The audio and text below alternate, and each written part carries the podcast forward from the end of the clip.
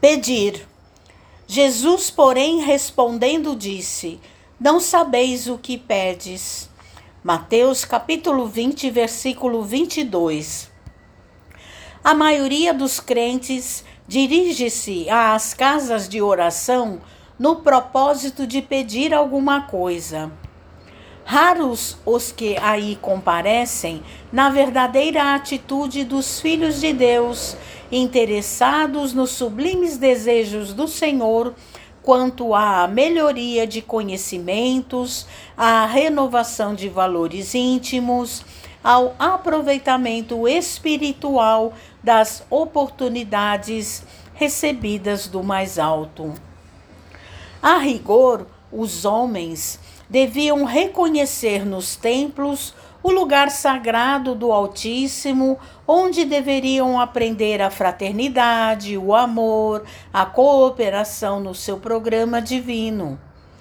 Quase todos, porém, preferem o ato de insistir, de teimar, de se impor ao paternal carinho de Deus, no sentido de lhe subornarem ao poder infinito pedinchões inveterados abandonam, na maior parte das vezes, o traçado reto de suas vidas, em virtude da rebeldia suprema nas relações com o Pai.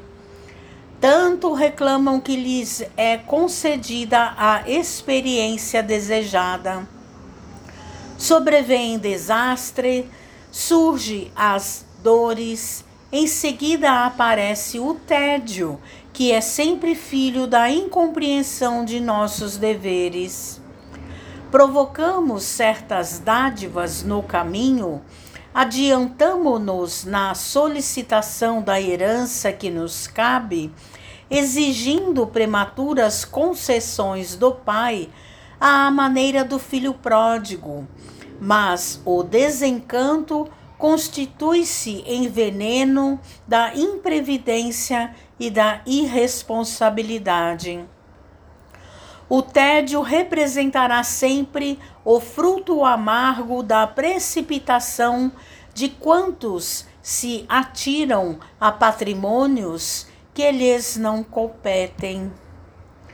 Tenhamos, pois, cuidado em pedir porque acima de tudo devemos solicitar a compreensão da vontade de Jesus a nosso respeito. Mensagem de Emmanuel no livro Caminho, Verdade e Vida, psicografia de Francisco Cândido Xavier.